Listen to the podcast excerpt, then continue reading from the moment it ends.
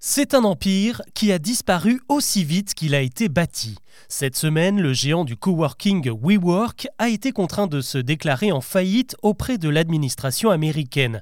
Une chute vertigineuse alors que l'entreprise était valorisée 47 milliards de dollars il y a encore 4 ans. Que s'est-il passé? En fait, c'est l'histoire d'un conte de fées qui s'est transformé en un véritable cauchemar. Au départ, l'idée était belle.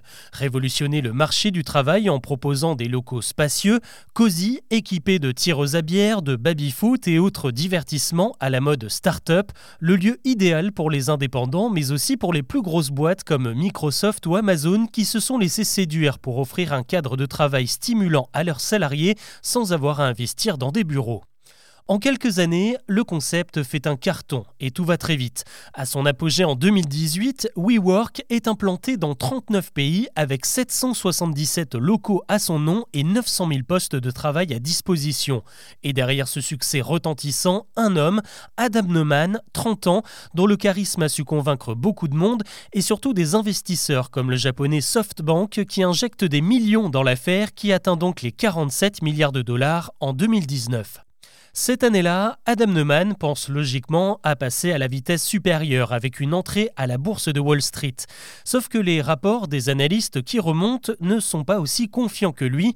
Le problème, c'est le business model de WeWork. En fait, l'entreprise a acquis des centaines de locaux en les loin de grands propriétaires avec lesquels il s'engage sur de très longues durées, jusqu'à 10 ans.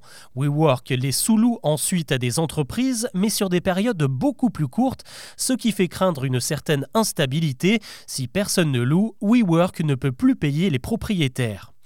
Et puis, il y a aussi la personnalité d'Adam Neumann qui fait parler. On le décrit comme un manager colérique qui impose des cadences inhumaines à ses employés tout en les obligeant à participer à des soirées arrosées façon loup de Wall Street. On le dit accro à l'alcool et au cannabis et il aurait même loué ses propres immeubles dont il est propriétaire à WeWork, histoire d'avoir le beurre et l'argent du beurre. Autant d'indicateurs qui font chuter la valeur de WeWork de moitié au moment de son entrée en bourse. Les investisseurs finissent par Adam Neumann qui s'en sort avec un joli parachute doré d'1,7 milliard de dollars. Sauf qu'au milieu de cette tempête est arrivé un véritable ouragan nommé Covid-19 qui a littéralement vidé les espaces de coworking pendant deux ans et fait émerger une autre tendance, celle du télétravail. Si bien qu'à la sortie de la pandémie, Microsoft, Amazon et les autres ont déserté les locaux de WeWork et n'ont pas renouvelé leurs baux. Impossible dans ce cas-là de rembourser les propriétaires des locaux vides. Aujourd'hui, l'entreprise leur doit près de 19 milliards de dollars.